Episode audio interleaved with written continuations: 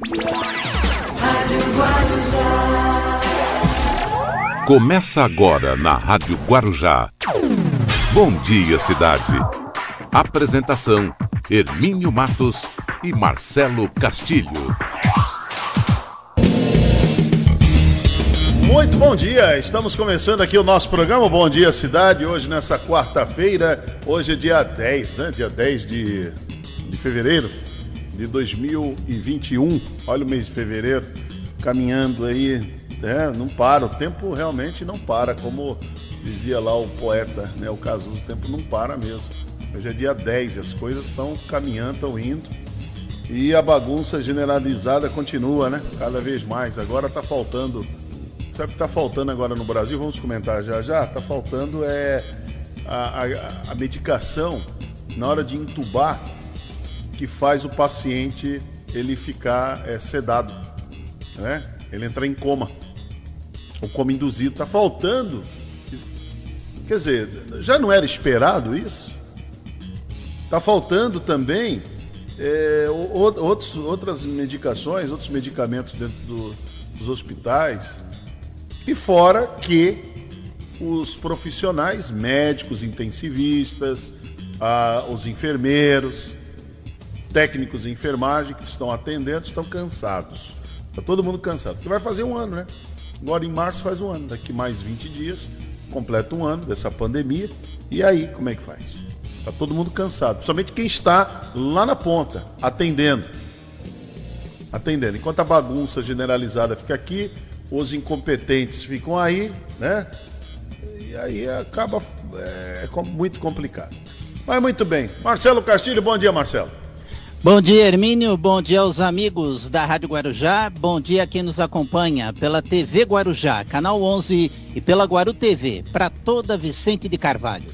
E também bom dia para vocês que estão pelas redes sociais aí com a gente, canal do YouTube, Instagram e também no Facebook. No Facebook é a nossa, nossa página é, Rádio Guarujá M1550. E 1550 kHz é o nosso prefixo para você poder participar, para você nos acompanhar, baixando. Inclusive, você entra no nosso site, você pode baixar o aplicativo aí no teu celular e você nos acompanha aí no rádio, ou na sintonia do rádio, ou ainda mais pelo na sintonia do rádio ou pelo, pelo aplicativo que você tem no teu celular, fica um som muito legal, você acompanha toda a nossa programação aqui na Rádio Guarujá. Muito bem, Marcelo, tá feia a coisa, realmente não tá fácil. Não me diga isso, Hermínio, logo Não cedo. tá fácil, não tá fácil. não tá fácil. Você vê que é, coisas simples que deveriam ter sido vistas antes, porque tudo é antes. Se você está numa pandemia, você está num, numa situação de emergência, então, primeira coisa, lógico, a vacina é prioridade. Agora está faltando leitos de UTI, tem que fazer a renovação dos contratos para leitos de UTI. O Ministério da Saúde não fez. Agora estão os estados aí cobrando. Cadê o planejamento, não, né? Não, Hermínio? tem, não tem. Não, caiu na mão do Pazuello, dançou. Caiu na mão. Eu, eu ainda acho que o Pazuello está com as, com as horas contadas. É que o Jair Bolsonaro é exemplo de todo político no Brasil quando o seu ministro. Pode ver, o ministro é muito criticado. É, você pode ver que ele, o presidente não toma decisão imediatamente. Sabe aquela coisa de não, de não dar o, o braço a torcer? Você lembra do Weitraub, né? O Weitraub ficou ali, o Abraão Weitraub ficou lá e tal, fazendo as, as baboseiras dele, cometendo aqueles, aquelas bobagens, aquelas loucuras dele. E o Bolsonaro sabia que tinha que dispensar o Abraão Weitraub. Tinha que dispensá-lo, porque ele estava complicando o governo na, no quesito educação. Ainda Só... mais depois daquela reunião. É, né, então, mas você pode ver, aquela reunião foi em abril, 21 de abril de, de 2020. O Weitraub foi sair depois agora, já no final. No semestre, né? Demorou. Por é. quê? É, não dar o um braço a torcer, não falar, é, não dizer assim, é, vocês estão certos. Não, você, a opinião pública está certa. E ainda mais a maldita imprensa está certa. Esse cara não serve. Entendeu? Ora, está muito mais do que provado que o Eduardo Pazuello, ministro aí, o general, ele não serve para o cargo que ele está. Ele, ele pode ser bom, não vou aqui discutir se ele se ele tem expertise, talvez o currículo dele, acho que é um currículo muito maravilhoso, muito bom, pode ser em outra área, mas na área da saúde foi uma bola fora que o Jair Bolsonaro ela, ele decidiu para o Brasil e para o governo dele. É bola fora, tá levando um gol atrás do outro, só gol contra. Porque o Pazuello não consegue se antecipar aos problemas. Ele não consegue. Como ministro, ele não tem essa visão. É uma pena. É uma pena. Não é somente a questão da vacina. Quando o presidente Bolsonaro, desde o ano passado, que o ano passado não é muito tempo assim, tem dois meses do ano passado. Aqui no Guarujá, quando ele esteve aí no Forte dos Andradas, ele falou muito mal da, das vacinas. O presidente Bolsonaro não acredita na vacina. Ele não acredita. Tanto é que ele, ele falou que na reunião de família, ele decidiu sim pela mãe dele ser vacinada e é pela Coronavac, mas é uma vacina que não tem é, confirmação científica. É, mas, mas, Hermínio, o, o, eu até entendo o Bolsonaro e quem está em volta dele, porque ele tem as convicções dele, mas eles estão às portas de uma eleição em 2022. Ou seja, se ele ficar muito convicto nas suas posições, ele pode não ser bem sucedido nas urnas. Então, há essa discussão de ele se desvencilhar de certos posicionamentos. Por exemplo, a cloroquina. Ele está se desvencilhando desse discurso. Ele está uhum. adotando mais o discurso da vacinação. É. Mas vamos ver, é, mas não está muito não, Marcelo. Ele vai, é, é, ele tem aquela coisa, aquela oscilação. Uma hora, se ele está adotando o discurso da vacinação, eu não ouvi ainda. Eu não ouvi. O que eu ouço dele, publicamente, ele dizer que vacina não tem confirmação científica, comprovação científica. É o que eu ouço dele agora, essa semana mesmo, né? Foi no, foi no, foi agora segunda-feira, né? Que ele, que, que, ele deu entrevista ali no Datena e ele falou publicamente que a vacina Coronavac não tem comprovação científica. É, mas com esse apoio do Centrão agora, Hermínio, eu acho que o Bolsonaro vai ter que rever algumas posições. Eu acho que ele vai rachar com o Centrão. Vamos, vamos, eu quero apostar com você aqui. Ele vai rachar com o Centrão. Ele vai rachar. A personalidade dele é muito complicada. Ele não vai, ele vai rachar com o Centrão. Ele foi obrigado a ficar com o Centrão, talvez achando que as hienas iriam, iriam ser, virar vegetarianas. Pode ser. Pode ser. Não serão mais carniceiras. Uma nem, vez carnívora, sempre carnívoras. Carnívora. Não, agora elas vão ser vegetarianas. Vou convertê-las para ser vegetarianas. Então ele está vendo que é difícil. Que é difícil. A situação está complicada. A popularidade vem caindo e ele realmente tem uma preocupação que o ano que vem tem uma eleição. E ele, como disse desde o início, não, não queria nem saber de reeleição. É, ele não quer saber da boca para fora, mas todo mundo quer, porque é aquela história. Quem está lá dentro não quer sair. Quem está fora quer entrar, quem está dentro quer sair. Então, como, é, um negócio... é que é aquele médico, que é, eu estou usando só a imagem do médico, mas pode ser qualquer um. É, o, principalmente o médico que fala o que você não deve fazer, mas ele acaba fumando, acaba comendo é. muita gordura. Quer dizer, faz, faço o que eu digo, não faço o que eu faço. Muito bom. Então é isso. É, lamentavelmente, né? O, o quem está no poder, poder é um negócio muito complicado. O poder é muito complicado, né? Mas é isso aí, vamos com as manchetes? Vamos lá, 8 vamos horas lá. e 10, vamos com as manchetes do dia. As principais manchetes do dia. Muito bem, vamos com as principais manchetes aqui. Eu vou fazer as minhas aqui primeiro, Marcelo. Olha, é, um, uma menina de 9 anos, ela é internada na UTI após casa ser atingida por raio em Santos. Olha aqui, que história. Daqui a pouco nós vamos contar essa história aqui direitinho. Bebê de oito meses morre enquanto aguardava vaga em UTI pediátrica. Aí a mãe diz: nada vai trazê-la de volta. Baixada Santista ultrapassa a marca de 98 mil casos de Covid-19. Moradias são destruídas por incêndio em comunidade de Guarujá. Santos recebe novas doses da Coronavac e deve voltar a vacinar amanhã, quinta-feira.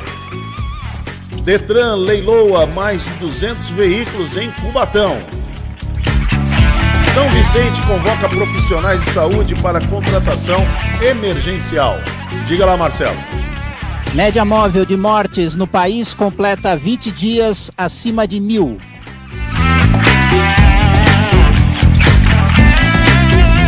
Operação Desmascarados, agora apura, aliás, fraude em hospital universitário no Rio de Janeiro. Dória tenta presidir o PSDB e amplia a crise interna.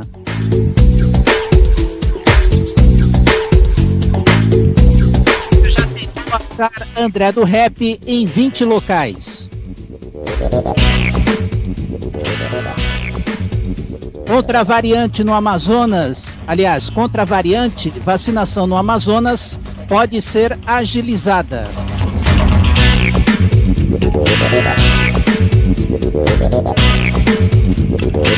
Coronavírus é mestre em misturar genoma, segundo pesquisa. Muito bem, às 8 horas e 12, estas são as principais manchetes do dia. E o Bom Dia Cidade já começou pelas redes sociais, também pelo, pelos 1550 kHz da Rádio Guarujá e pela nossa parceria com a Guaru TV para Vicente Carvalho e a TV Guarujá, canal 11 da NET. Bom Dia Cidade.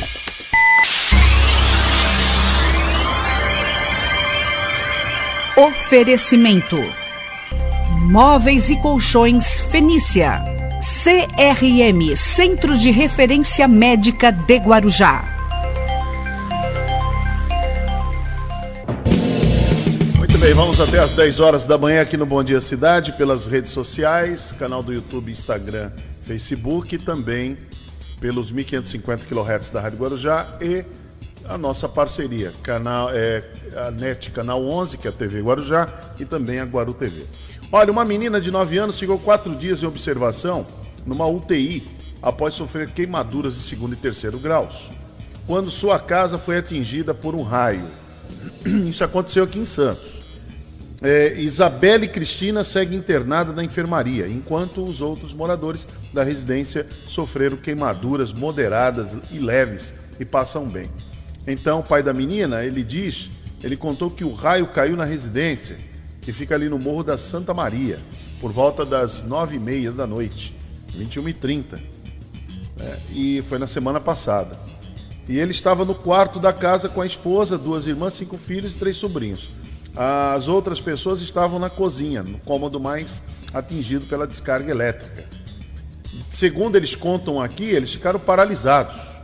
Acho que foi um grande choque, né? Foi um grande choque. Lucas relata que a casa foi toda tomada por fumaça e as pessoas estavam sentindo falta de ar. Ele jogou água no disjuntor para apagar o foco de incêndio. É, Depois ele falou, falaram para ele que não era para fazer uma coisa dessa, né? Que a casa estava energizada. E a saída ficou com o chão molhado. Mas eles não, ele disse que não conseguiu pensar em nada, né? E todos conseguiram sair da casa. Mas a filha dele teve esse problema, de acordo com, com o que foi apurado. É, ela foi entubada devido a queimaduras no pescoço que poderia atingir as artérias respiratórias. Que coisa, hein?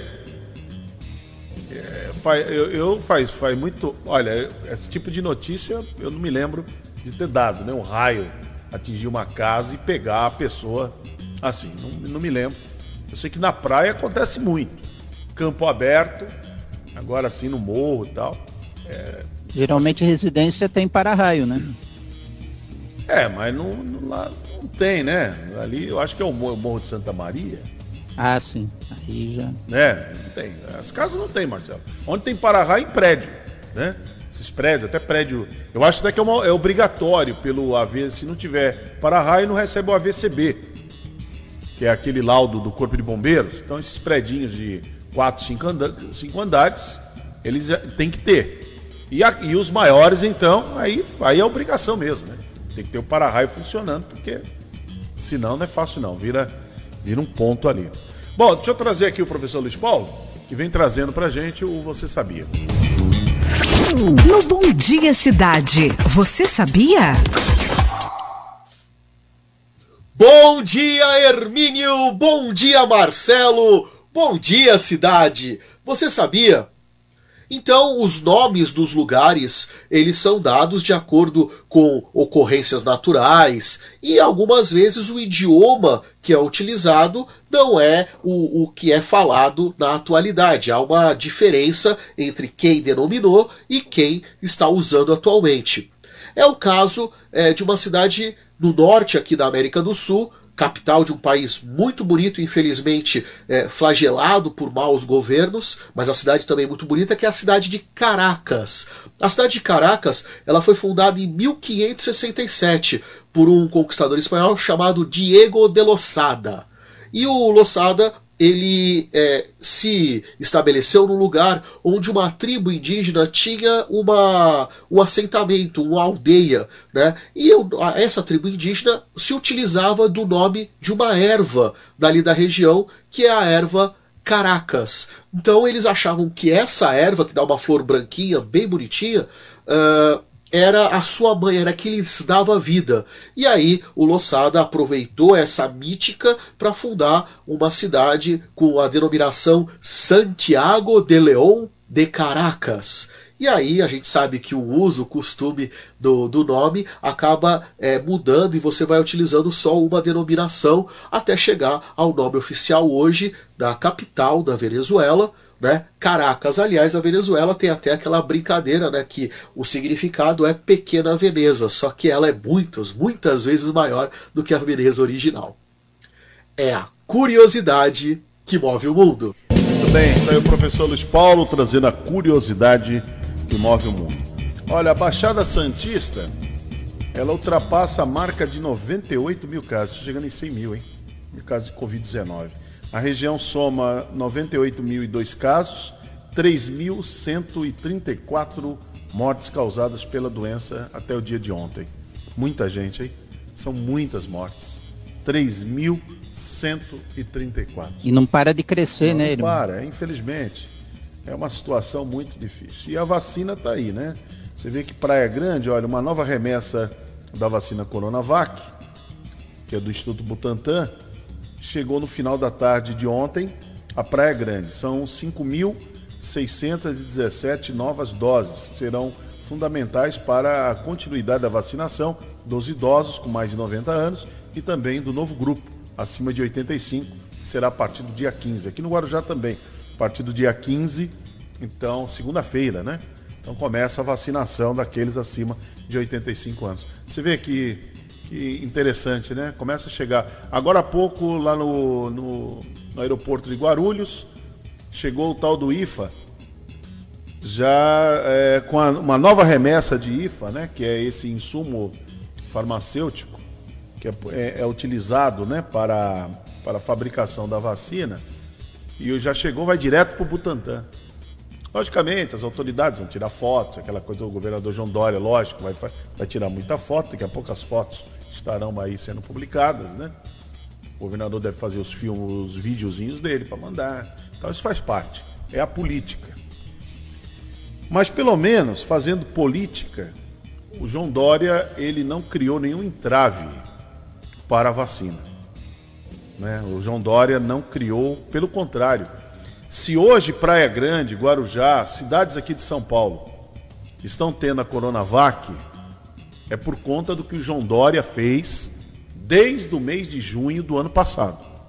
Apanhando bastante, sendo ofendido. Isso eu quero lembrar sempre.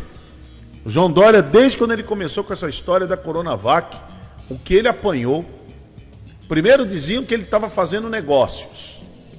Que ele queria ganhar muito dinheiro, mais do que já tem. Depois, é porque era uma vacina comunista, vacina chinesa. E agora está aí, depois a gente vem descobrir que os insumos da AstraZeneca, de Oxford, vêm todos da China também. É chinesa, do mesmo jeito. Só é fabricada um pouco na Índia, um pouco no Reino Unido, só. Mais nada. É tudo chinês. Aí daqui a pouco a vacina da Pfizer, como fez o presidente lá no Nordeste, diz que ah, quem toma a vacina da Pfizer a Pfizer não dava garantia e podia virar jacaré, nascia pelo no rosto das mulheres e o homem podia falar fino. Aí depois o presidente grava aqui um um- uma matéria para um canal aí do Eduardo Bolsonaro, filho dele, aqui no Forte dos Andradas, no mês de dezembro, dizendo que não iria tomar vacina, que não confiava, não tinha comprovação científica. Aí começa o povo morrer, falta de oxigênio lá em Manaus, lá no Amazonas. Quer dizer, enquanto o governo estava tá, empenhado nesse tipo de conversa fiada, os problemas do país estavam se avolumando na questão da saúde. E o João Dória empenhado na vacina e apanhando. O ministro Pazuello não queria nem receber o governador João Dória. Não queria nem conversar em videoconferência com ele. Ele teve que invadir uma reunião Deu e aquele cobrar. famoso chute na porta. Não, e cobrou o governador, e cobrou o ministro. Ele cobrou o governador, cobrou o ministro. Por que com a vacina Coronavac estava sendo feito assim? Sendo que, ah, não podemos comprar Coronavac porque ela não tem comprovação científica, ainda não passou nos testes. Ué, mas o governo estava fazendo negócios com outras, que também não tinham. Qual é o problema? Tem esse vídeo aí, Baixinho? Você consegue? O vídeo do João Dória, que ele invade a, a- ele invade lá a reunião, lá do Pazuello, e ele dá uma descompostura no Pazuello. É duro, hein? O ministro da, da Saúde levar um pito de um governador. Tinha que ser o contrário, né?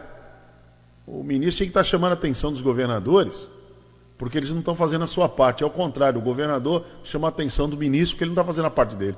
É, mas esse ministro não tem como dar pito em ninguém, né? Depois que ficou comprovado que nem de logística é, ele conseguia dar conta, né? É, ele não entende do negócio. É É muito complicado. É muito complicado.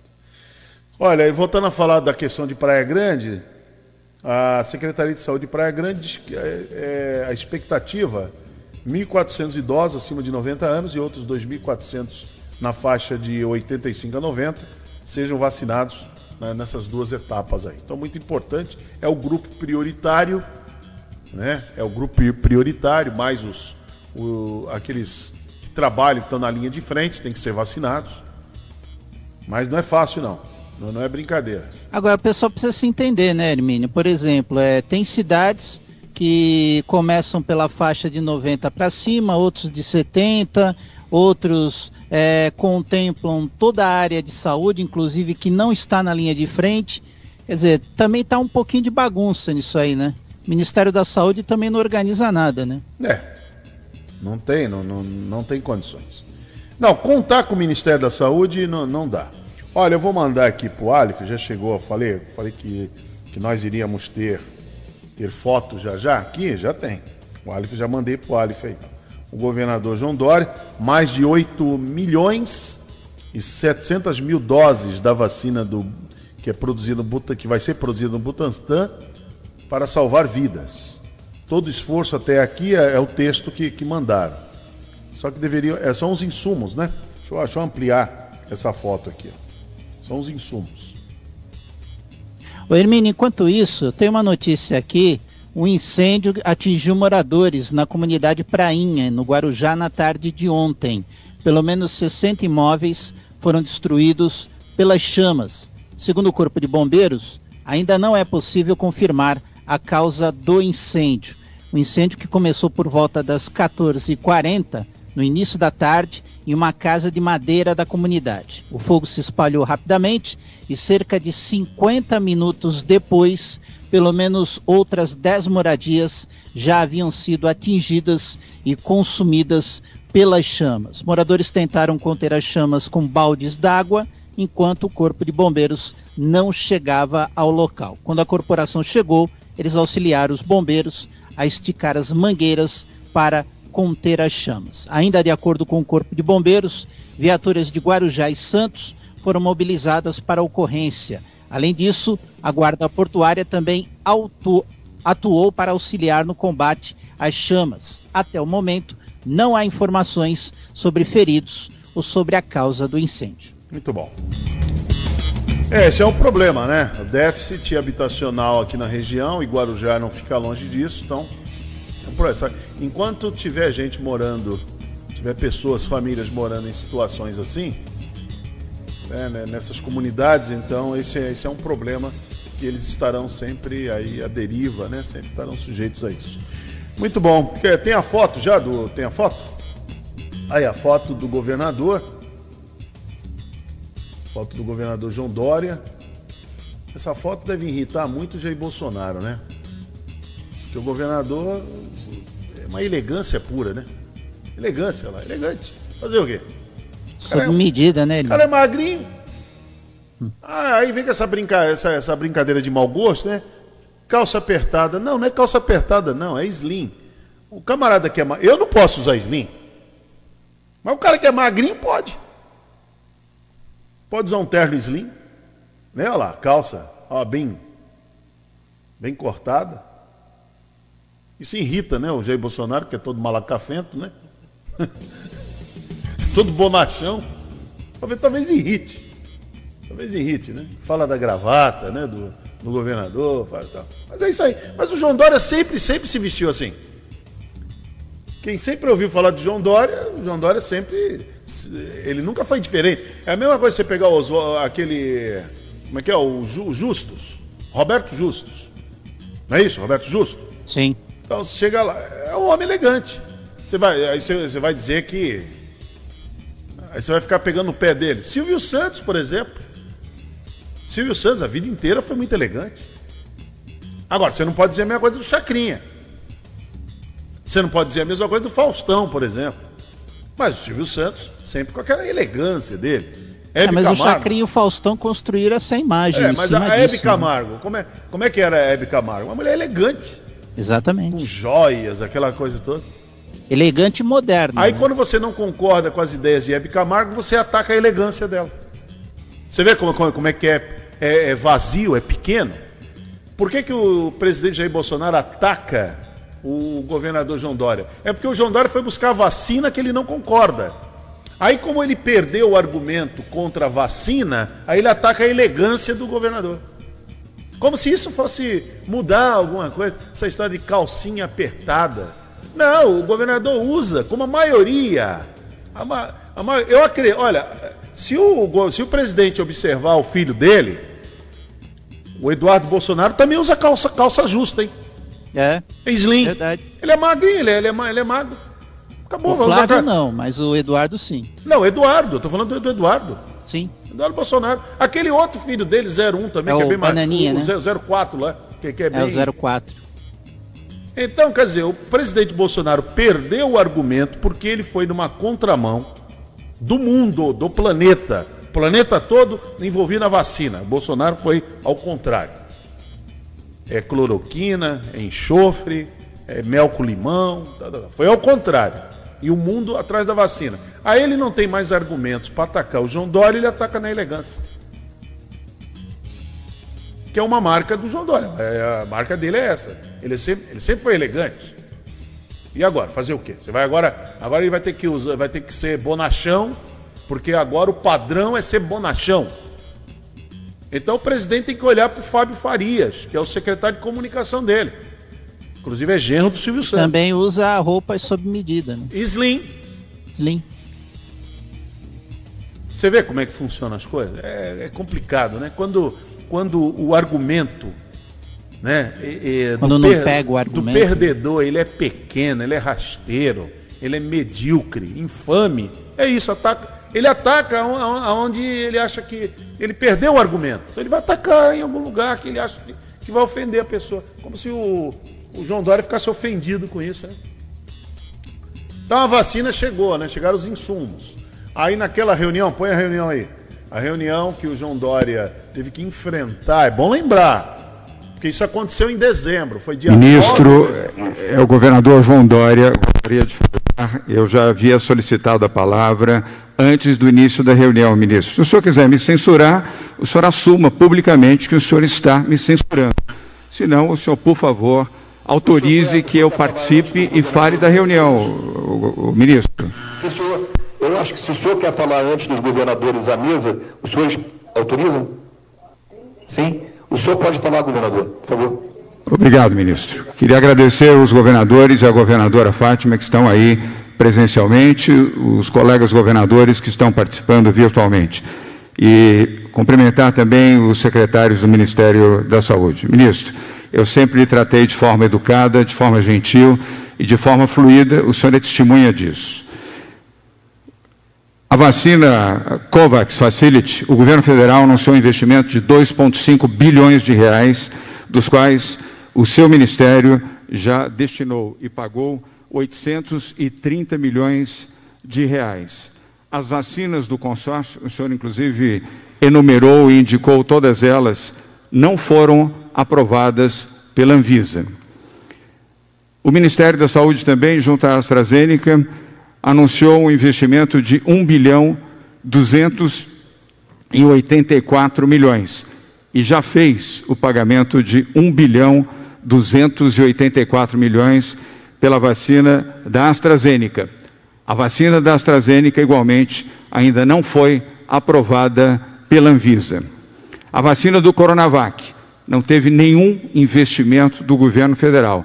A vacina também não foi aprovada ainda pela Anvisa. O que difere, ministro, a condição e a sua gestão como ministro da Saúde de privilegiar duas vacinas em detrimento de outra vacina? É uma razão de ordem ideológica? É uma razão de ordem política? Ou é uma razão de falta de interesse em disponibilizar mais vacinas, sendo que no total, o senhor mesmo fez essa observação na sua introdução, temos 300 milhões de doses de vacina para serem recebidas a partir de fevereiro do.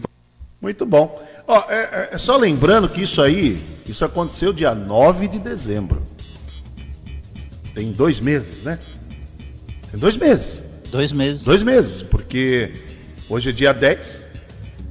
Isso aconteceu no dia 9 de dezembro, gente. No dia 9 de dezembro, dois meses atrás, estava sendo discutido isso. Olha, olha o absurdo. Nenhum país do mundo teve esse tipo de discussão. Nenhum. Nem o Trump, lá com uma eleição comprometida. Pelo contrário, o Trump foi lá, acompanhou a vacinação.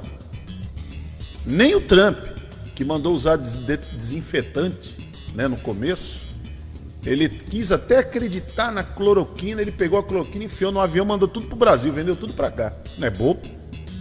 Eu vou aproveitar que tem um cara lá que que, como diz Roberto Carlos, se arrasta aos meus pés, eu vou vender para ele. E vendeu aqui para o Brasil. E vendeu, e o Bolsonaro comprou não sei quantos milhões de, de, de cloroquina, hidroxicloroquina. Tá aí tudo entulhado aí. Então, quer dizer, em, em 9 de dezembro, agora de 2020, a discussão, dois meses atrás, a discussão era essa. O governo dizendo que não ia comprar, porque não comprava vacina que não é, mas comprando outras, né? Fazendo negócio com outras. E no final das contas não estava nem fazendo negócio com outras. Era tudo conversa, não está fazendo. Começou a fazer a partir de janeiro, porque a pressão foi muito grande.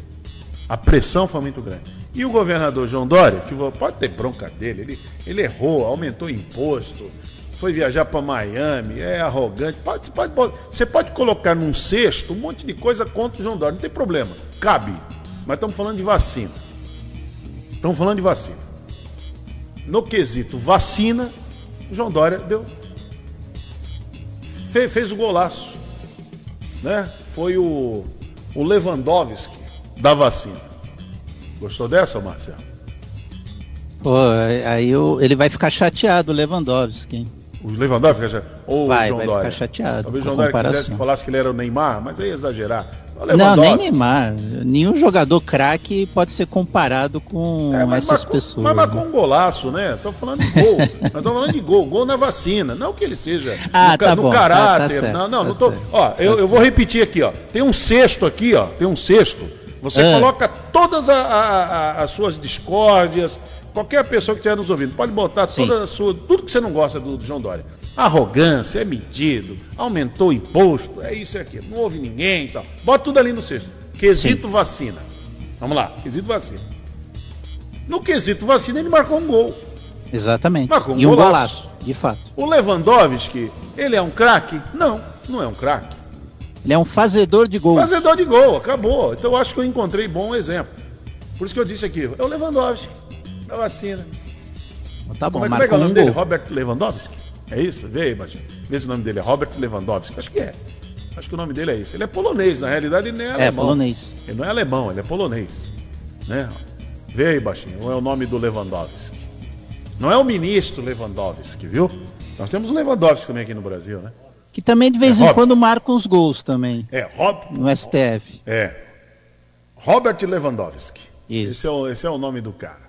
E aqui Que vai o- jogar na Itália na próxima Tem o temporada. Lewandowski aqui do, do Brasil, no, na- no quesito vacina, vacina, é o, é o João Dória, que incomodou o médico de Goiás, que não fez nada, aliás, o estado dele tá uma calamidade só, ou aquele lá, o médico de Goiás, que é falastrão também, aquele lá, o Caiado? Caiado, Ronaldo Caiado.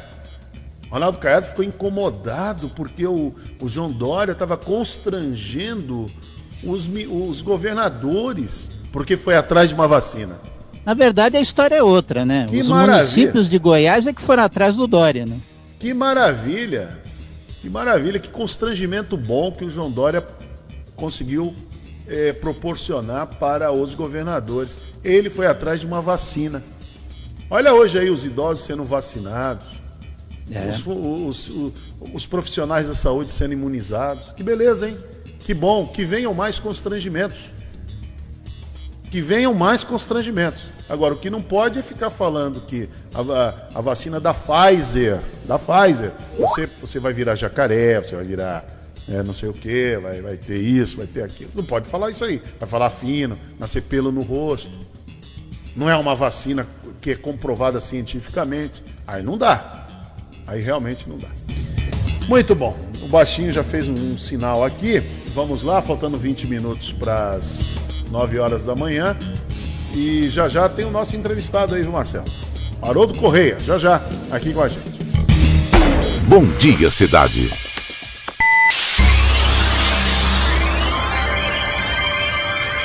Oferecimento: Móveis e Colchões Fenícia. CRM Centro de Referência Médica de Guarujá. Estamos apresentando Bom Dia, Cidade. Muito bem, vamos lá, vamos com Bom Dia Cidade até as 10 horas da manhã, na- nas redes sociais, canal do YouTube, Facebook, Instagram, nos 1550 kHz da Rádio Guarujá, prefixo mais tradicional. Esse ano de 2021 são 75 anos de atuação da Rádio Guarujá e agora na nossa parceria com a Guaru TV para Vicente Carvalho e a TV Guarujá para quem é assinante da NET. Estamos pelo canal 11 da NET. Deixa eu mandar aqui um bom dia, ó, que está nos acompanhando a Givalda Conrado, está nos acompanhando. Ô Marcelo, Ana Castilho, Ana Castilho Hum. Tá acompanhando. Tá de olho, hein, Marcelo? Você Ô, se Marcelo, cuida eu aí. ouço. Você se cuida aí, Marcelo. Se cuida aí. A Ana Só cuidou bem de você. você, que tá de olho para sua, pra sua recuperação 100% aí. Lúcia Gomes também. Ah, a Lúcia tá dizendo aqui. Eu amo gente elegante. Chique mesmo é ter caráter, dignidade, postura, é isso aí.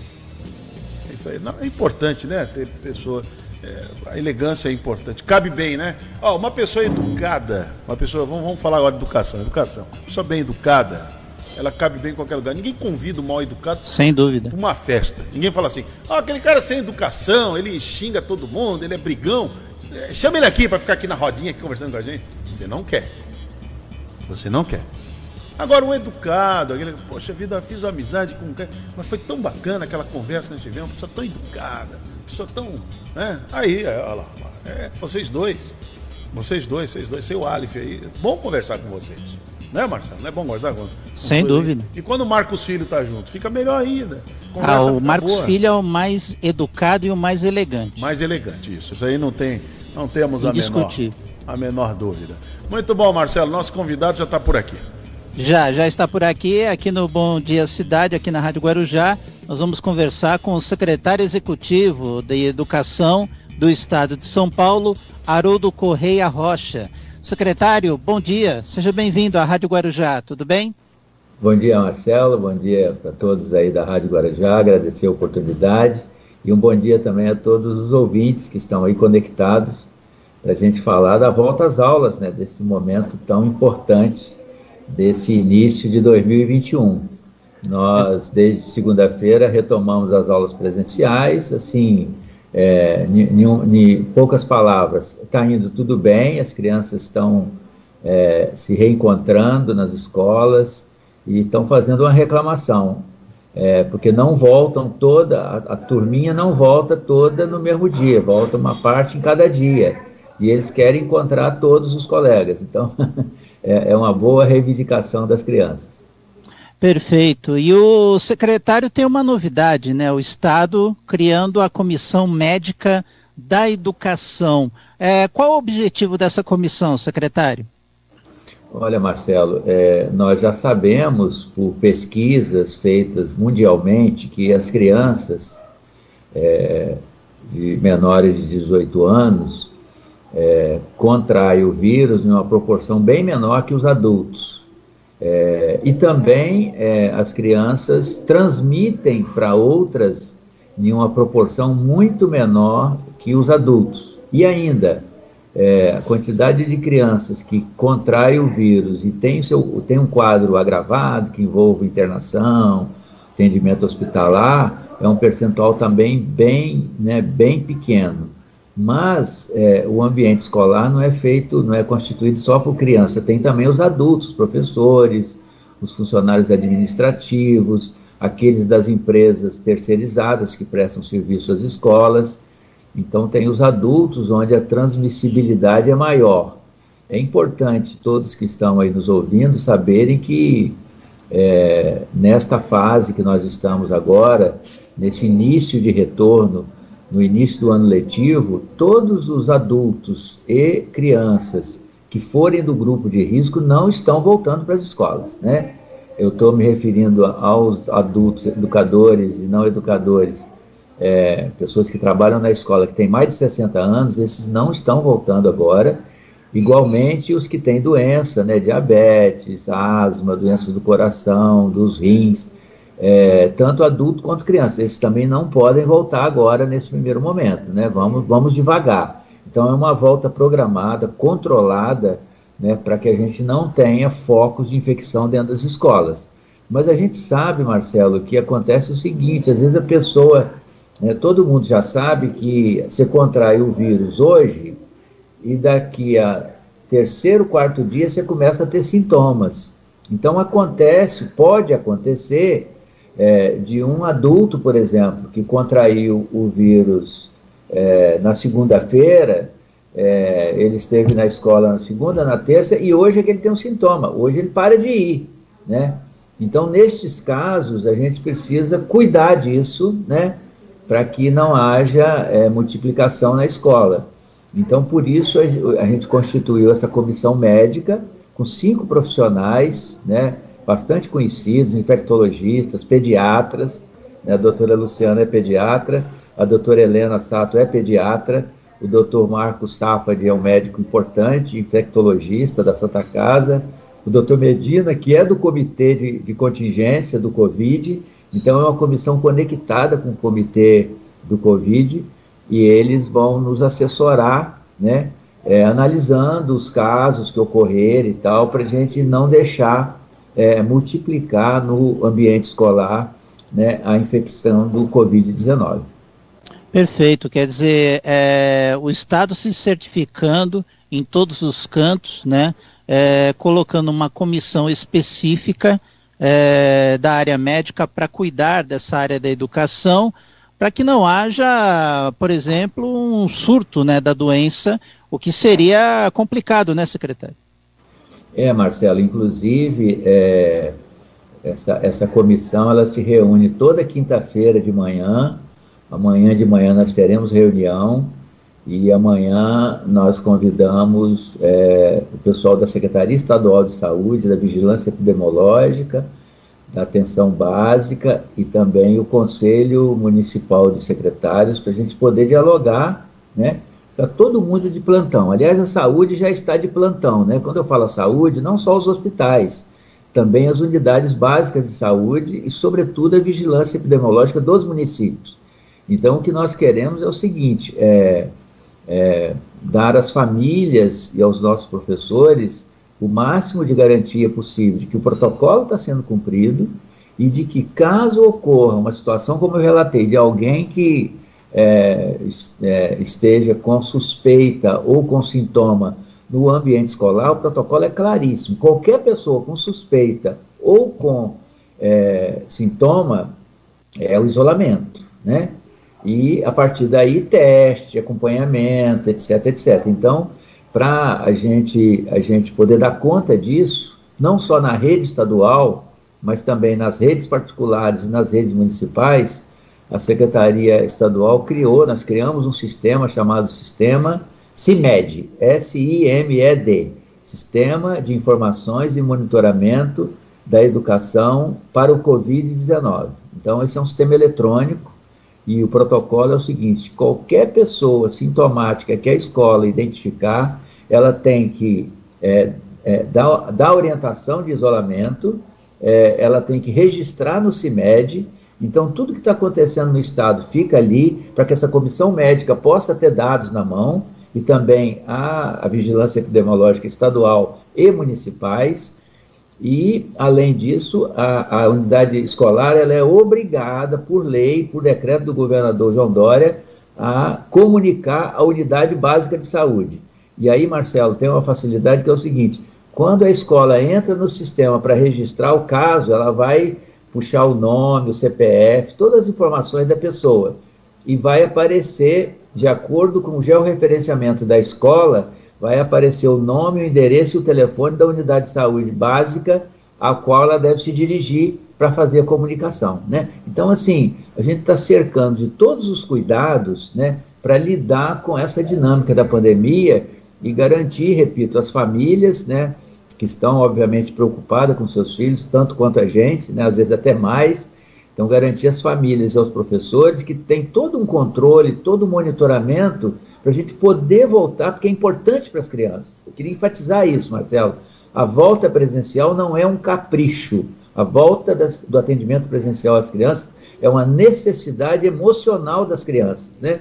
Uh, a gente tem que se preocupar com a saúde física e com a saúde emocional. E as crianças, a gente sabe que não são tão afetadas do ponto de vista de contaminação, portanto, na sua saúde física, mas o afastamento afeta elas muito na saúde emocional. É comum a gente ver pais falando: ah, meu filho, minha filha estão irritados, não conseguem concentrar. Isso já é evidência de alguma fadiga emocional e o caminho mais rápido para a gente superar isso ou minimizar essa fadiga emocional é, proporcionando o encontro das crianças com seus colegas, com os professores, obviamente cercado de todos os cuidados, como eu já é, acabei de relatar. Haroldo Correia Rocha, secretário de Executivo de Educação do Estado de São Paulo, conversando conosco aqui na programação da Rádio Guarujá. É, secretário, essa comissão, ela tem algum período, ela se encontra semanalmente ou dependendo das circunstâncias, ela promove esse encontro para fazer a análise de quadros que se retratem no momento? Olha, é, é, reunião é uma reunião é, semanal, como eu disse, às 8 horas da quinta-feira, toda quinta-feira mas é, nós trabalhamos em grupo de WhatsApp, conectado, com senha do sistema, então o monitoramento é o tempo inteiro, 24 horas, né? É, e, e, a comissão, é, reunião formal uma vez por semana, mas a gente está, eu diria assim, em reunião permanente, avaliando cada dado que sai, cada situação, ocorreu situação na escola é, é, ação imediata, tanto da educação quanto da saúde. Enfim, nós estamos usando a tecnologia para ficar conectado o tempo inteiro, né? com o radar ligado, digamos assim, o tempo inteiro, olhando as escolas em todo o estado de São Paulo. É importante, Marcelo, é, dizer aí para as famílias, a rede, é, a rede de ensino público é, do estado de São Paulo, estadual, a, a, rede que nós trabalhamos junto com o secretário Rocieli, é a maior rede de educação da, das Américas. São 5.140 escolas, 3 milhões e meio de estudantes e 250 mil profissionais é, que trabalham, né? Então, tudo isso, quer dizer, é monitorado por, por meio digital, é, inclusive as crianças que não puderem voltar para a escola por doença ou por qualquer motivo, ou por estarem com sintomas de Covid, é, as crianças podem perfeitamente seguir as aulas para o centro de mídias, que é uma conquista dessa época de pandemia, que está em pleno funcionamento. Nós estamos agora, é, digamos assim, estreando o sistema de ensino híbrido, em que parte do tempo a criança está na escola presencial e tem lá o atendimento dos professores, e parte do tempo ela está em casa é, tendo atendimento remoto. Inclusive, Marcelo, é, eu falo com muita alegria aí é, para as famílias que nos assistem, que nos ouvem, é, o seguinte: nós vimos ao longo de segunda-feira e de terça-feira é, cenas fantásticas que, digamos assim, não estavam propriamente na programação, que, que, é o seguinte, por exemplo, um professor que já tem mais de 60 anos ou tem uma doença, ele fica em trabalho remoto, né? Então ele deveria estar seguindo seus alunos no, é, no centro de mídias, que os alunos ficam conectados no centro de mídia, ele também fica conectado.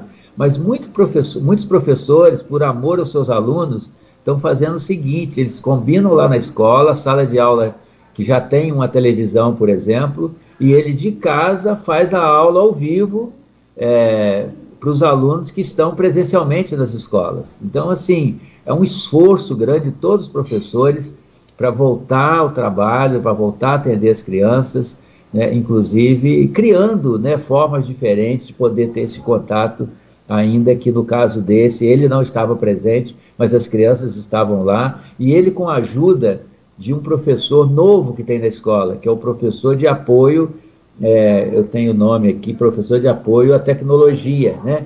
É uma figura que a gente criou agora, a partir desse ano, é, que é exclusivamente para apoiar, eu estou procurando aqui o nome, que é um nome novo, que eu não gravei ainda, é professor de apoio à tecnologia e inovação.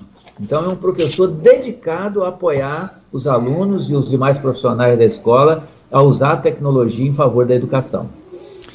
Secretário, a, essa comissão médica de educação, ela pode solicitar a participação de outros profissionais para contribuir com o desenvolvimento dos trabalhos. Como que seria isso? Olha, é exatamente, perfeito. É, nós temos, por exemplo, a doutora Helena Sato, é uma pediatra, infectologista, que é profissional da Secretaria Estadual de é, Saúde. Então, ela faz uma conexão direta com a Secretaria, né?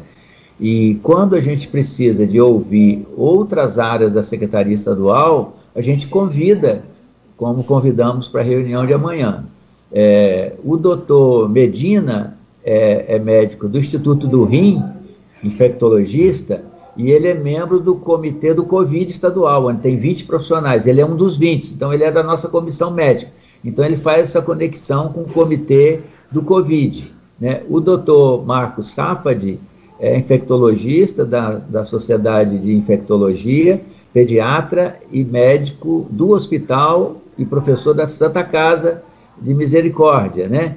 É, o Dr. Wanderson, que foi do Ministério da Saúde, ele, ele trabalha também para o Supremo Tribunal Federal, assessorando o Supremo, e nos ajuda aqui. E a doutora Luciana Becker é uma médica pediatra do, é, do Hospital Albert Einstein. É, então você vê que é, são, são pessoas de áreas, então está tudo conectado, né? mas a, a Comissão Médica da Educação tem um olhar né, específico, focado na educação, para nos apoiar a tomar as melhores decisões e nos apoiar na agilidade que a gente precisa ter para fazer com que as escolas possam funcionar com um risco é, perto de zero, tanto para as crianças como para os profissionais que lá atuam. Secretário, eu quero agradecer sua participação aqui na programação da Rádio Guarujá, no programa Bom Dia Cidade. É, fique à vontade para uma última mensagem, secretário. Olha, é, queria agradecer em primeiro lugar a Marcelo e toda a equipe da Rádio Guarujá, uma alegria falar aí para a população da, da Baixada. É, queria dizer para os pais, para as mães, que nós estamos igualmente a eles muito preocupados, mas o nosso olhar tem um foco muito claro, né? Como eu disse, as crianças na escola aprendem, se desenvolvem cognitivamente, mas também se desenvolvem emocionalmente, né? E o isolamento para as crianças é, faz mal, principalmente para as crianças brasileiras, que ao contrário do que aconteceu no mundo afora, né, o, o, a média de, de, de isolamento mundo afora foi na faixa de 20 semanas. As nossas crianças ficaram 40 semanas isoladas. e já tem muitas evidências, como eu falei, de sofrimento. Então, é com esse olhar que nós estamos voltando às aulas, mas cercados de todos os protocolos. E aos nossos professores, aos professores em geral, aos educadores, a todos que trabalham nas escolas, é que eles, né, o sistema de educação está na prioridade né, de, de vacinação, só que não é o primeiro grupo, porque tem os profissionais de saúde que lidam com os doentes, né? Na escola a gente não trabalha com os doentes, a gente trabalha com os que estão sem a doença, né? É, e tem também os idosos, nossos queridos pais, avós, titios, com mais de 60 anos, mas logo na sequência serão vacinados os profissionais de saúde. E os que são do grupo de risco serão vacinados nesse segundo pelotão, digamos assim, dos que são grupo de risco, né? E, e, e, nós temos certeza que o mais breve possível, as vacinas estão chegando, está crescendo, o Butantan produzindo, é, eu tenho certeza que aí ao longo dos próximos dois, três meses nós teremos todo mundo vacinado e aí com muito mais tranquilidade, mas a gente não pode esperar a vacina, porque as crianças já sofreram muito e a gente precisa atender as crianças prioritariamente. Muito obrigado, um bom dia a todos. Muito obrigado. Este foi Haroldo Correia Rocha, secretário executivo de Educação do Estado de São Paulo, falando conosco aqui no Bom Dia Cidade. Hermínio Matos. Muito bem, Marcelo, 9 horas e 3 agora é o Bom Dia Cidade até as 10 horas da manhã. Bom Dia Cidade.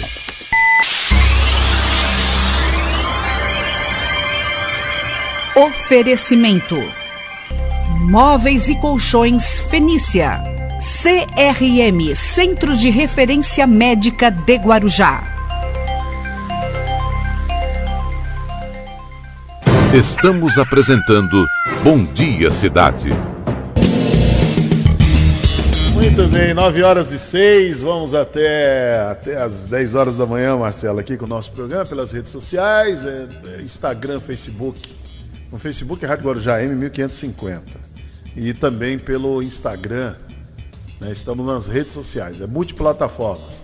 Pelos 1550 kHz da Rádio Guarujá e também pelo, pela TV Guarujá Net, canal 11, para você que é assinante aí da NET, e na Guaru TV para Vicente de Carvalho. Né? Você nos acompanha. Olha, 34 mil alunos da rede municipal aqui de Guarujá re recebem o material escolar de uniforme para o ano 2021. Vamos ver como é que foi isso? Como é que foi essa entrega? A Secretaria de Educação da cidade do Guarujá realiza hoje, de uma forma simbólica, a entrega de materiais escolares e também uniforme para quase 35 mil alunos. Prefeito, secretário e autoridades presentes no local e você acompanha um pouco mais de tudo que acontece aqui para o início das aulas na cidade do Guarujá. A cidade do Guarujá vem se preparando muito para o retorno às aulas, ainda em pandemia.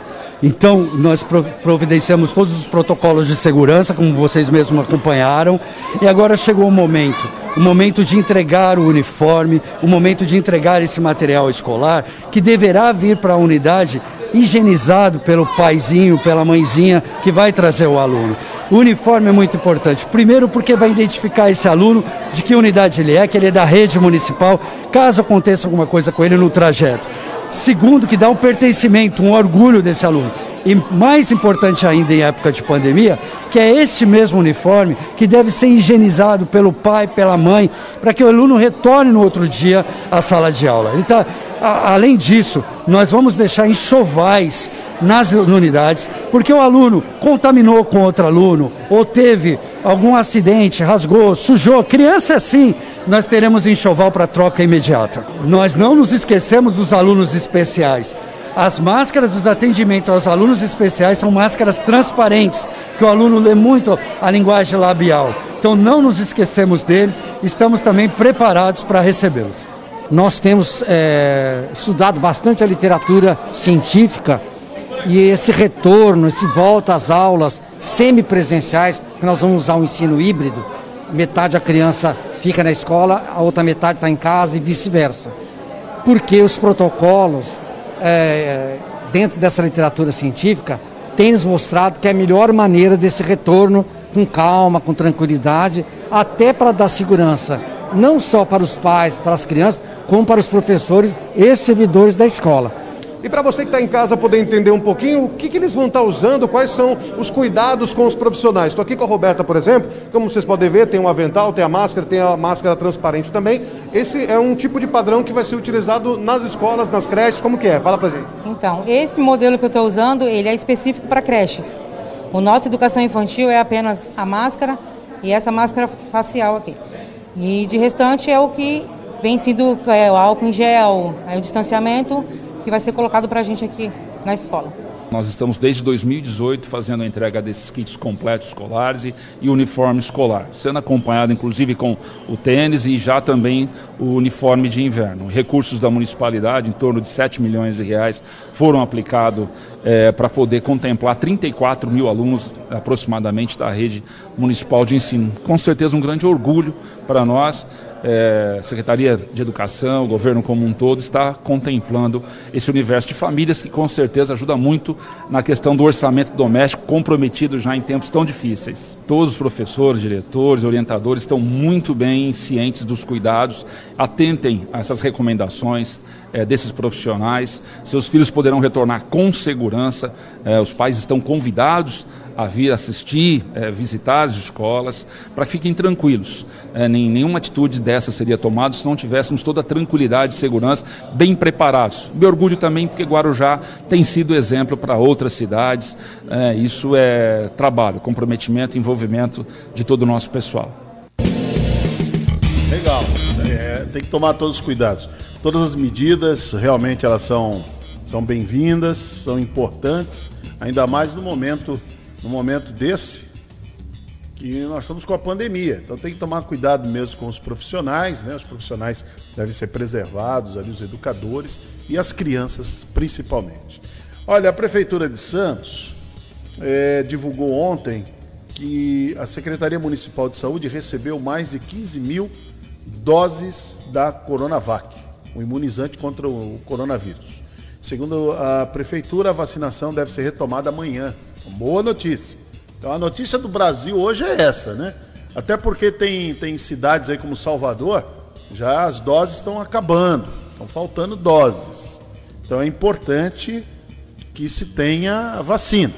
A vacina é a saída para esse problema, para poder enfrentar, para até para a economia poder voltar a funcionar, tudo funcionar direitinho. Precisa da vacina, porque senão vai ficar muita gente contaminada. Diga lá, Marcelo. Vamos lá, Hermínio. E São Vicente já anunciou, né? A Prefeitura de São Vicente vai contratar de forma temporária 91 profissionais da saúde para atuarem no enfrentamento da Covid-19. O edital de contratação é o número 001-2021, publicado ontem, conforme convoca, aliás, candidatos aprovados em concursos públicos de 2019 e 2020 para trabalharem pelo período de seis meses, exclusivamente com pacientes suspeitos e casos confirmados da doença nas áreas de triagem, enfermaria e UTI. De acordo com a Prefeitura, a contratação é uma medida emergencial e necessária para melhorar a assistência aos pacientes infectados com a Covid-19 contrato já foi informado, terá duração de seis meses, podendo ser prorrogado uma única vez pelo mesmo período. Ainda segundo a Prefeitura, a escolha pela lista de classificados em concursos anteriores foi baseada no princípio da impessoalidade, já que a realização de um novo processo seletivo seria um processo demorado. Serão convocados 14 médicos clínicos gerais 13 enfermeiros, 40 técnicos em enfermagem, 6 fisioterapeutas, 4 farmacêuticos, 4 técnicos de farmácia e 10 auxiliares administrativos. Muito bem, olha, e aqui no Guarujá também se iniciou aí o. Deixa eu pegar aqui a matéria, o surf adaptado. Está deixando quem participa e seus familiares muito contentes. Vamos acompanhar essa matéria.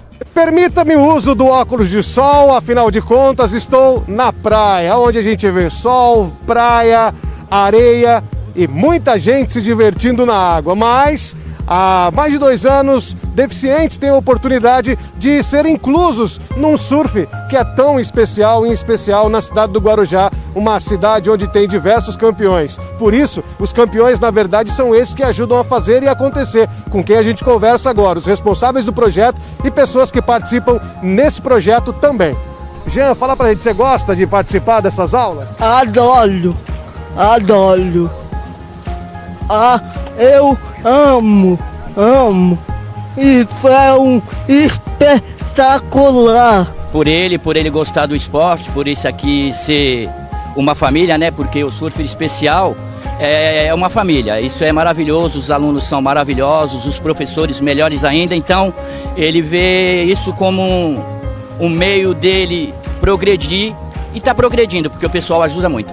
Vamos conversar com a mamãe aqui, de dois do mesmo projeto. Fala pra gente a importância do projeto e o quanto que eles gostam de vir para cá. Olha, eu acho muito bom essa, o projeto Surf, né? Porque é uma, é uma forma de, do, dos deficientes. Que eles, ele, porque tem gente que acha que deficiente não sabe fazer nada. E eles sabem tudo. Né? Hoje eles são cegos, eles surfam e são atletas também, eles fazem atletismo. Ah, senti, ah, a vibração é sentir os amigos, surfar. É, eu, eu a gente está andando sozinho. A gente sabe pegar o ônibus e descer na, na, na padaria La Plage. Aí já já é pra, aí já aí já vai aí já vão encontrando o pessoal do projeto. Ah, entrar na água é uma sensação boa. Que eu já surfei em, em prancha de remar, já remei de pé, já surfei na prancha de leste, eu já surfei de é, moriborde aí. Quando eu queria ficar no moriborde, aí a Dai falou que tem que ser o pranchão. Uhum. Bom, o surf especial a gente fala que é muito mais do que surf adaptado, né? Muito mais sobre inclusão e oportunidades iguais. É um projeto sobre acolhimento, sobre liberdade, so, acima de tudo sobre amor, que é o que o padrinho, nosso mentor Cisco Aranha ensinou pra gente, né? Que, porque as transformações que a gente vê, as melhorias, os benefícios, eles não ocorrem pela, pelo que a gente passa para eles, pelo que a gente proporciona, mas pela forma e pelo sentimento com o qual a gente proporciona. Então, se eles vão surfar em pé, se eles vão surfar deitado, se eles vão ficar no rasinho ou só colocar o pezinho na água, né? O mar, a própria, a própria, o contato com a água, que é a talassoterapia que o nosso mestre nos ensinou, já faz muito bem para o sistema imunológico, já já é uma cura em si, né? E nós com esse sentimento de amor, de acolhimento, de abraçar com carinho, faz toda a diferença. O Guarujá tem uma história, tem uma tradição no surf. Né? Aqui nós temos grandes pioneiros trabalhando. Isso mostra o quanto a Ohana, a família, está é, tá disposta a fazer essa questão da empatia, né? Todo o governo, todas as pessoas, nós aprendemos com a família, nós aprendemos como eles lidam com seus filhos. Então, para nós é fácil, porque nós sabemos nós somos do mar a Yara e a mãe, todos os amigos que estão em volta são de excelência, são notáveis no mar. Então, o que nós queremos aqui, essas propostas que estão avançando no mundo inteiro, é fazer com que mostre que o surf, além de um esporte de campeões, é esporte para todos, esporte onde você pode criar uma ferramenta para criar imunidade através da alegria, da felicidade. Eu, eu desde o início do projeto, eu me interessei em, em ser voluntário como professor porque é, um, é uma coisa muito gratificante. Você vir aqui, pô, ver o sorriso dessas, dessas pessoas, isso aí é uma coisa que não tem preço. Aí, quando apareceram pessoas com necessidades mais complicadas, aí a gente teve que adaptar uma prancha. Aí eu já tinha essa prancha em mente, é, já, já tinha até feito alguma coisa parecida para o Tail, um surfista tetraplégico que tem aqui no Guarujá. Só que a gente fez uma coisa um pouco mais curta e, e agora a gente está testando e a prancha está um sucesso.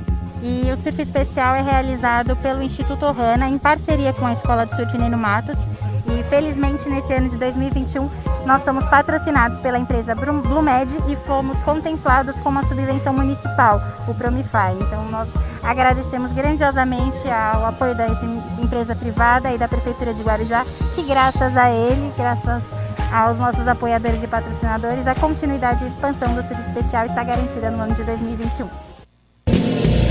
Muito bom, excelente. Olha, é emocionante ver um, agradecer ao Fernando Santos por ter feito essa matéria. Muito bom, é emocionante ver uma matéria dessa, né? É emocionante. E eu estava comentando aqui, Marcelo, com, com o Baixinho, que não deveria faltar recursos para um projeto como esse, né? Num país tão carente como o nosso, num país onde se desvia tanta, tantos recursos, somente recursos que são públicos, não deveriam faltar. Né?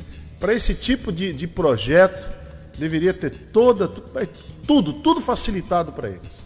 Tudo. Menos burocracia, que é muito burocrático também. Você vai conversar com a, Me, Menos burocracia e menos corrupção, né, Hermínio? É, mas no caso a corrupção deles... também ela acaba é, impedindo que projetos sociais dessa magnitude é, acabem sendo disponibilizados para a sociedade, é. para essas pessoas que têm essa deficiência. É, e menos burocracia para eles terem acesso aos recursos públicos. Exato. Porque é uma burocracia muito grande. Então deveria ser menos, porque eles estão fazendo um trabalho que o poder público não consegue fazer, não consegue alcançar. Deveria ser obrigação do poder público mas o poder público não consegue. Não tem essa. Por causa da política. A política, ela é. A política só pensa no que o povo lá de Brasília está pensando. Estou pensando agora em reeleição. Estão pensando nisso. Os conchavos, os acertos e, e, e falta um ano ainda, hein? É, é, os conchavos, acerto, é cargo, é emenda para mandar para. Essas coisas todas. E o Brasil tem uma necessidade muito grande, essa essa comunidade tem uma necessidade muito grande. E esses projetos são muito bem-vindos. São ótimos. Então não deveria faltar recursos. Deveria, os recursos deveriam estar sobrando. Deveria ter campanha falando assim, ó, você que tem um projeto, está sobrando aqui, ó. Está sobrando. Então a pessoa ia lá apresentar um projeto sério, um projeto muito sério, como esse, né? Da escola de surf. Então, aí, olha, muita. Quantas pessoas seriam beneficiadas? Essa, esses meninos e meninas estão sendo beneficiados aí, que eles têm necessidades especiais, eles não, eu não, não classifico como. Defi, é, usa a expressão deficiente, né? Eu classifico como necessidades especiais. Eles têm necessidades especiais. Então, é, é, esses meninos estão sendo atendidos aí, é uma pequena parcela. O contingente é muito maior a demanda é maior. Se abrir mais vagas, vai aparecer mais gente com necessidade. Sem dúvida. Tem muito mais que precisa dessa inclusão. Porque a sociedade, nós já comentamos isso aqui até com o Reginaldo, a sociedade, não vou dizer a sociedade brasileira, mas no mundo todo. O ser humano como é que fazia? Você tinha alguém na sua casa com uma necessidade especial, auditiva, visual, de mobilidade. Então essa pessoa era escondida no quarto, lá no fundo. Muitas famílias faziam bem lá no fundo, uma edículazinha lá, fazia lá, quartinho, com banheiro para aquela pessoa. Para aquele membro da família que tinha necessidade especial. E ninguém sabia. E muita, tem muitas famílias que escondiam. Escondiam. Ninguém, ninguém podia saber. Então você vê que a sociedade mudou. Né? Essa sociedade doente que existia século século XIX, século XX. Agora no século XXI mudou um pouco. Ainda precisa melhorar mais, mas mudou bastante. Bom, uh, também tem uma matéria muito interessante sobre o Canil aqui de Guarujá, né? O Canil também está fazendo um trabalho fantástico. Vamos ver? Vamos acompanhar? Gente, Canil Municipal, como é conhecido, mas o nome certo é Diretoria Municipal de Bem-Estar Animal. E ó, como vocês estão vendo aqui, é muito amor, muitos animaizinhos. E a gente vai bater um papo agora com a diretora para poder saber quais são os serviços prestados à população aqui na cidade do Guarujá. Diariamente, nós realizamos consultas de segunda a sexta as pessoas têm que chegar às 8 horas da manhã para pegar uma senha. São atendidas por dia 24 consultas. Sempre tem dois consultórios, né? Dois médicos veterinários atendendo simultaneamente. Em alguns, alguns casos que precisem fazer algum tipo de cirurgia é, teoricamente é, simples ou de urgência que a gente consiga atender aqui, nós realizamos esse procedimento na, na hora. Né? Em alguns casos, nós conseguimos agendar para outro dia e à tarde nós não realizamos consultas. As consultas são só no período da manhã. À tarde o período é próprio para emergências. Então é um cão que realmente é, foi atropelado naquele momento, emergência e urgência. Só então, ingerir um veneno, alguma coisa do tipo. O castramóvel não está funcionando porque o calor está exaustivo. O castramóvel é um trailer tem ar condicionado. A gente que fica lá dentro já não é tão fresquinho e não é por isso. Os bichos ficam esperando no sol e nós, estivemos, nós tivemos umas é, experiências ruins. Graças a Deus não houve perdas, mas os bichos chegarem passando muito mal. Então não adianta, porque nós não temos lugar com ar-condicionado, sombras, nada. Nós ficamos em pátios de escolas, de CAEX, então não tem como funcionar. Não é porque ai, é, já parou o serviço, está com má vontade. Não. Sempre a gente está visando o bem-estar do animal. No caso, a pessoa tem dois animaizinhos, ela pode vir pela manhã para poder trazer, pegar a fila Sem e ela vai problema pegar nenhum. duas senhas? Não, ela vai pegar duas senhas, vai passar, vai fazer as duas fichinhas e vai ser atendida da mesma maneira. A pessoa, de repente, ela conhece alguém que cuida de animais, ou a chamada gateiro, aquele que gosta muito de cachorro, e tem mais ali de 5, 6, 10 na casa dele. Ele, essas pessoas serão ajudadas também? Sim, é só a gente pede para vir pessoalmente. Então, às vezes as pessoas querem marcar em rede social e, e, e não, não tem como dar conta desse tipo de coisa. Então, é só vir ao setor pessoalmente conversar com a gente, a gente anota, abre um dia, abre uma agenda. Às vezes a pessoa tem 10 e ela não consegue trazer os 10 de uma vez. Então, pessoalmente, eu já converso e falo: ah, você consegue trazer quatro hoje, três amanhã? Então a gente agenda conforme a pessoa possa. Às vezes ela só pode à tarde, a gente encaixa para tarde, às vezes ela só pode de manhã por causa do trabalho. Então a gente sempre está disposto a ajudar.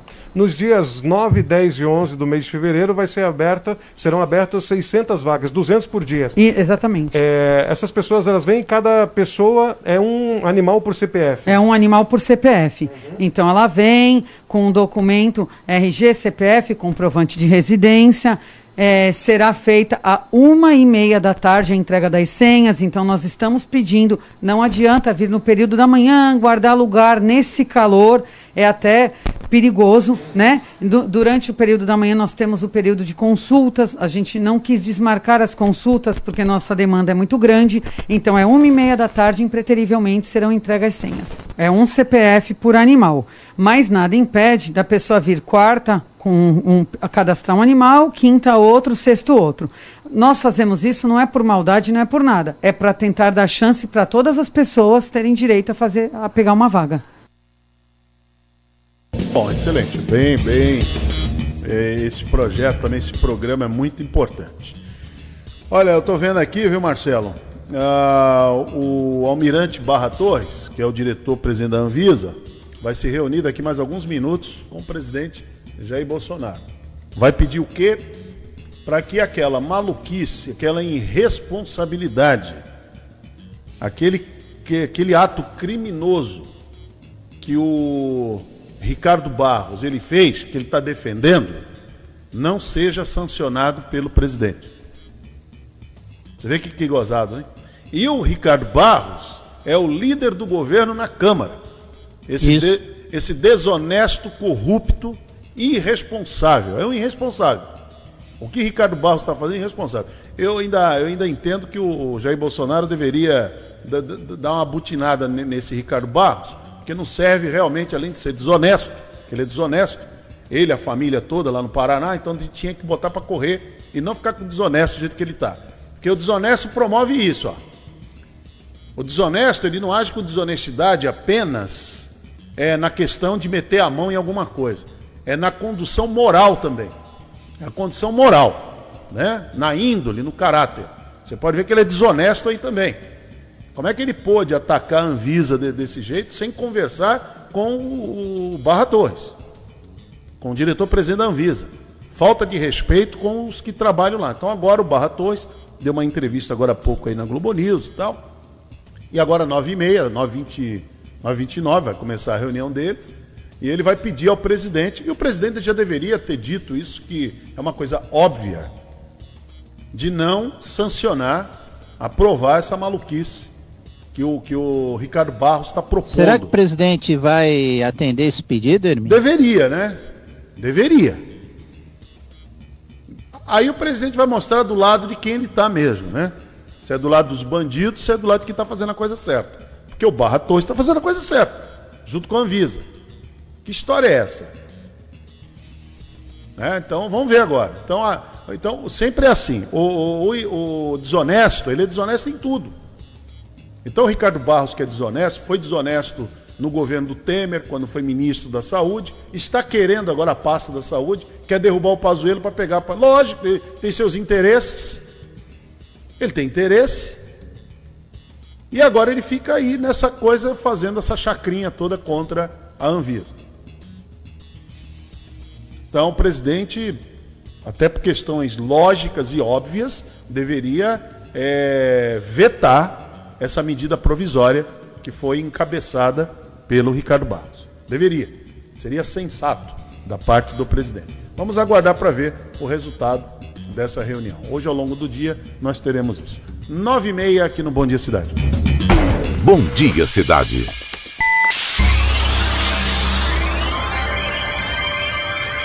Oferecimento: Móveis e Colchões Fenícia. CRM Centro de Referência Médica de Guarujá. Estamos apresentando Bom Dia Cidade. Muito bem, vamos até às 10 horas da manhã aqui no Bom Dia Cidade. E Marcelo, você conversou com o diretor de Vigilância em Saúde aqui de Guarujá, né? O Marco Chacon, né? Marco Antônio Chagas, foi isso? Falando sobre a, o início da campanha de vacinação contra a Covid-19 para a população de 90 anos para cima. Então vamos lá, vamos acompanhar essa entrevista feita no Rotativa no Ar. Marco Antônio, boa tarde, seja bem-vindo à Rádio Guarujá, tudo bem? Boa tarde, Marcelo, boa tarde a todos. É um prazer estar aqui de novamente falando com vocês e agora sobre um assunto tão importante e tão feliz quanto a vacinação contra coronavírus.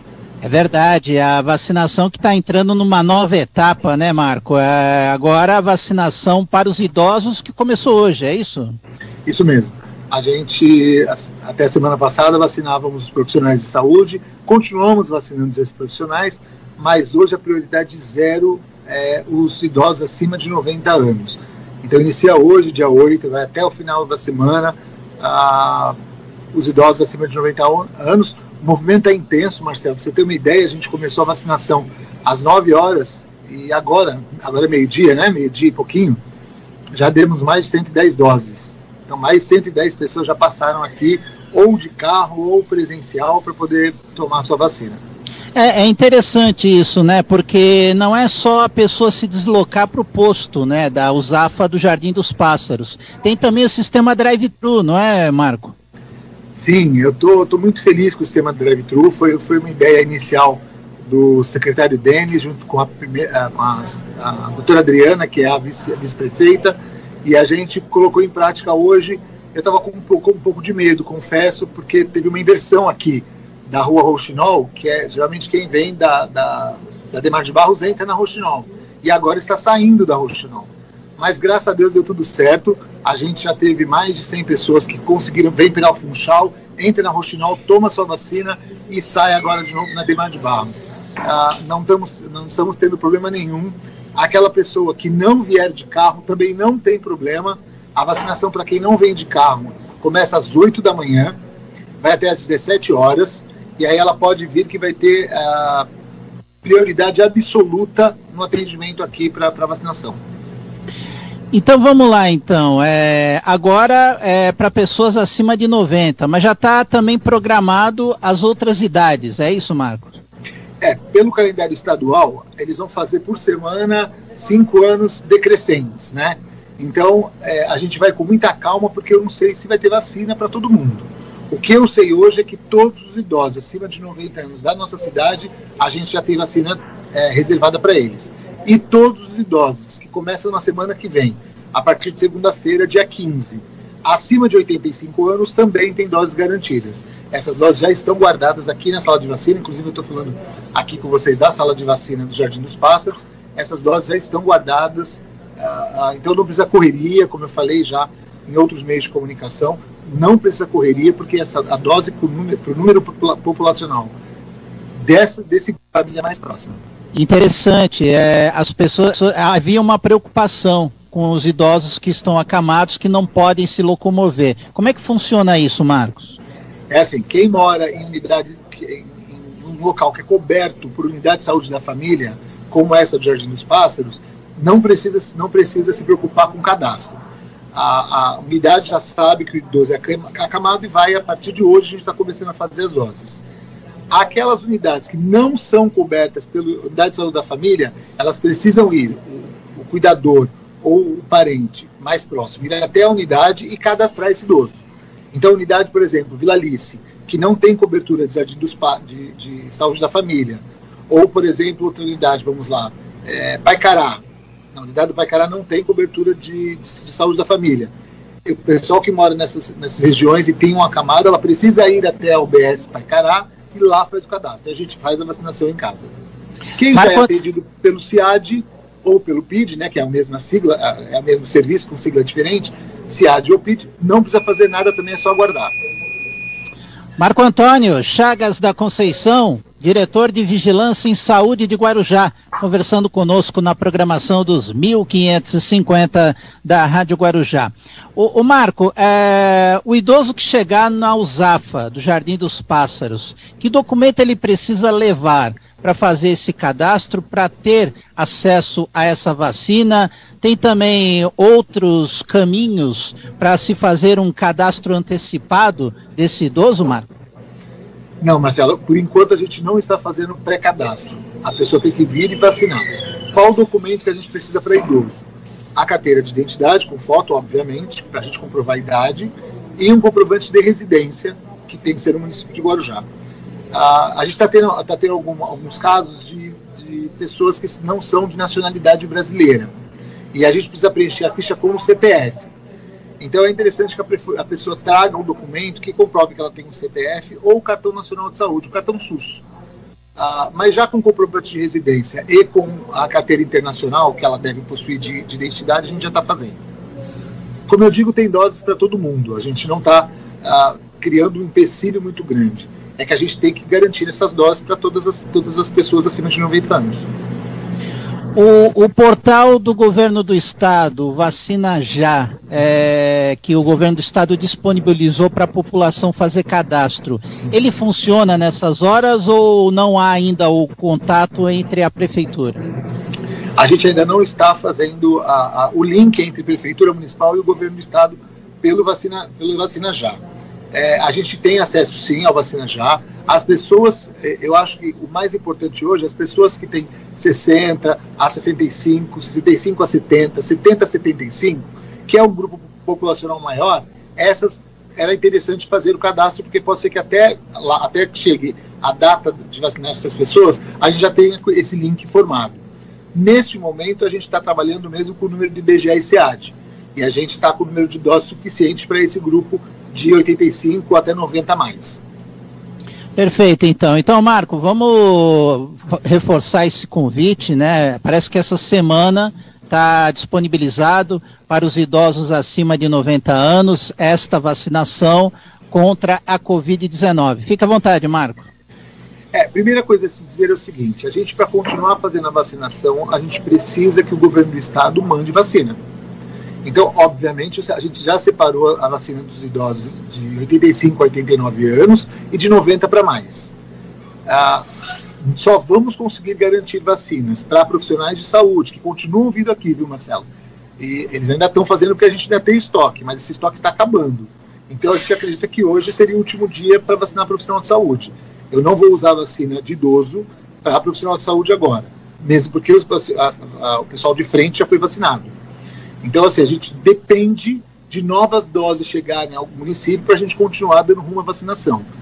Eu peço para que os idosos acima de 90 anos aproveitem essa semana que é só deles, venham até aqui a unidade Jardim dos Pássaros, fica na rua Roxinol, número 25. A gente está com um esquema muito legal que é o drive-thru, não está tendo fila, eu estou tendo ajuda da Polícia Militar, da, do pessoal da GCM, que tem sido fundamental para a gente, uh, o pessoal da atenção básica, que tem feito não ficar fila, porque a, a ficha do Vacivida é muito difícil de, de, preencher. Difícil não. É uma ficha demorada de preencher, porque requer muitos dados. Então, os agentes comunitários de saúde estão com a gente aqui trabalhando. Então, aproveitem essa fase, aproveitem que está tudo organizado e venham até aqui, até as três da tarde, e façam a sua vacina. Todo mundo, está sendo muito emocionante, viu? O prefeito estava aqui agora, uh, teve uma senhorinha que saiu para tirar foto com ele, ela não estava conseguindo andar, mas ela quis tirar a foto. É, é um momento muito emocionante. Esses idosos a gente sabe que estão realmente sem sair de casa. Então, é, a gente fala para eles daqui a 15 ou 20 dias, é, eles estão liberados para dar um abraço com o seu familiar, estão liberados. Claro que a gente não pode liberar tudo, a gente não quer que eles se aglomerem, mas dá um abraço no seu filho, no seu neto. Daqui a 15 dias, pós tomar a vacina, a gente acha que isso já, é, Pô, já, já será 10 possível. horas, caralho. Pô, dá um tempo. Muito obrigado, Marco Antônio Chagas da Conceição, diretor de Vigilância em Saúde de Guarujá, que conversou conosco aqui na programação da Rádio Guarujá. Obrigado, Marco. Marcelo, um abraço, obrigado a todos. A gente continua aqui de Jardim do Espaço aguardando os idosos a mais de, acima de 90 anos para vacinar. Abração.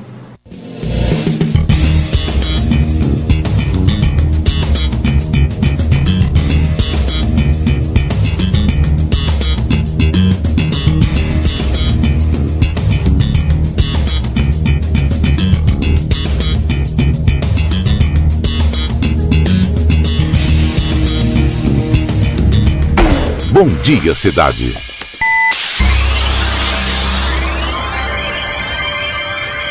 Oferecimento: Móveis e Colchões Fenícia. CRM Centro de Referência Médica de Guarujá.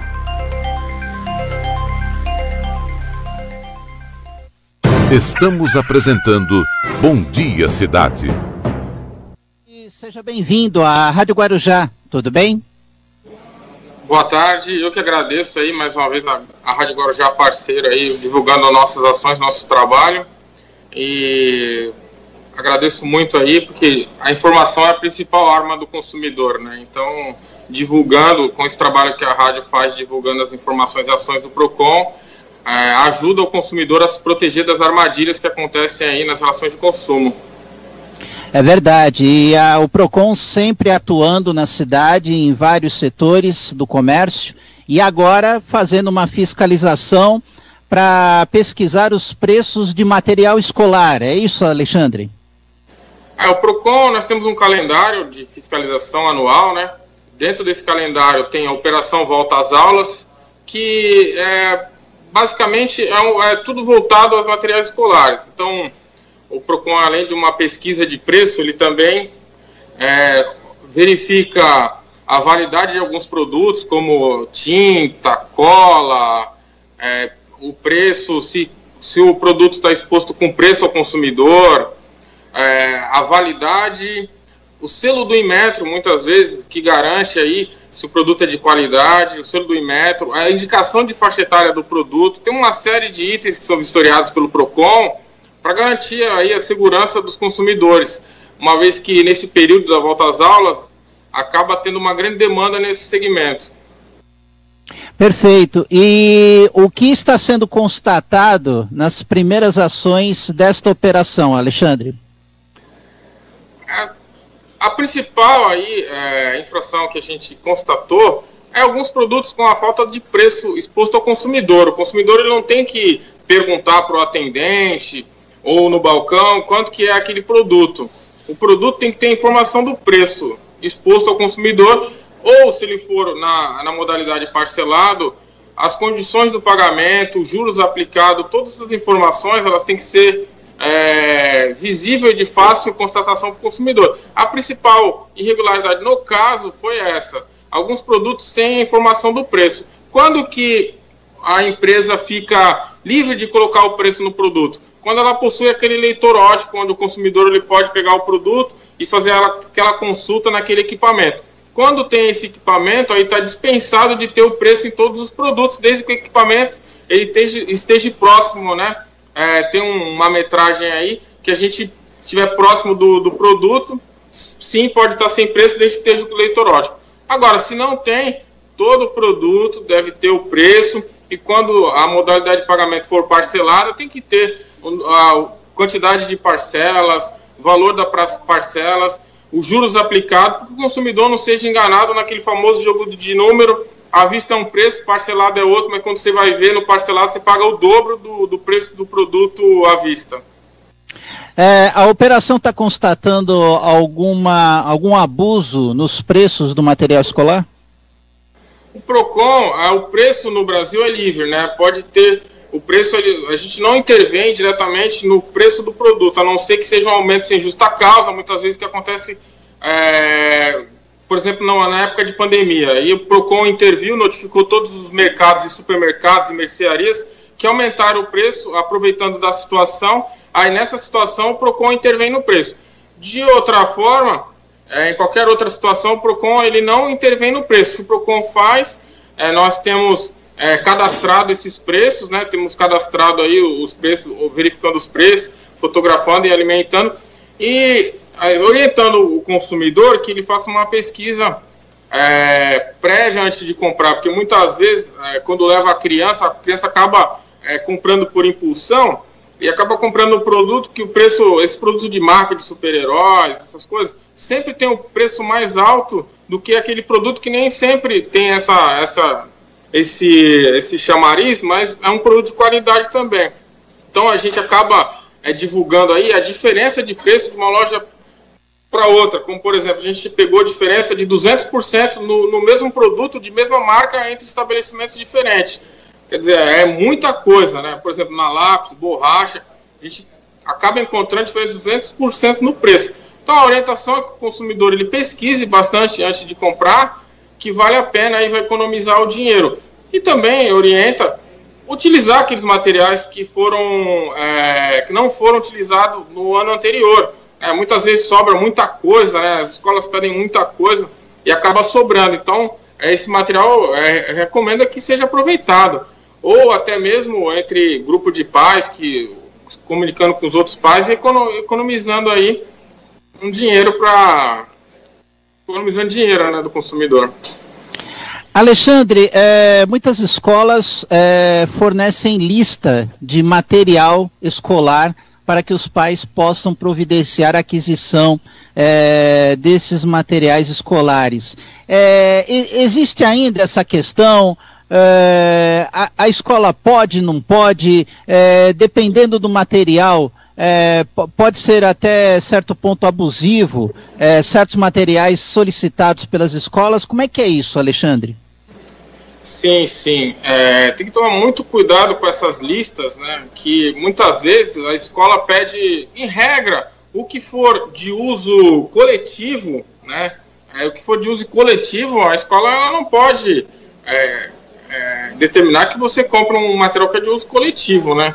Então, tem a gente disponibiliza até no site do PROCON São Paulo é, o que pode, o que é permitido e o que não é permitido. É uma lista muito grande, mas sim, a escola não pode é, que, é, estabelecer é, alguns itens, que é, são vários aí, mas tem, tem itens que já, realmente a escola não pode é, impor que você compre, né?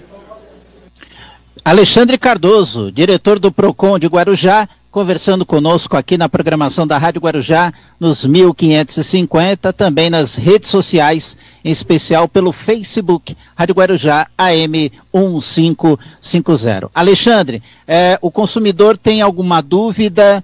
É, como é que ele faz para poder é, consultar o PROCON, é, contatos ou até mesmo o local do PROCON? Como é que ele faz? PROCON ele atende presencialmente, mediante agendamento. Gente, nós temos é, atendido presencialmente, mediante agendamento.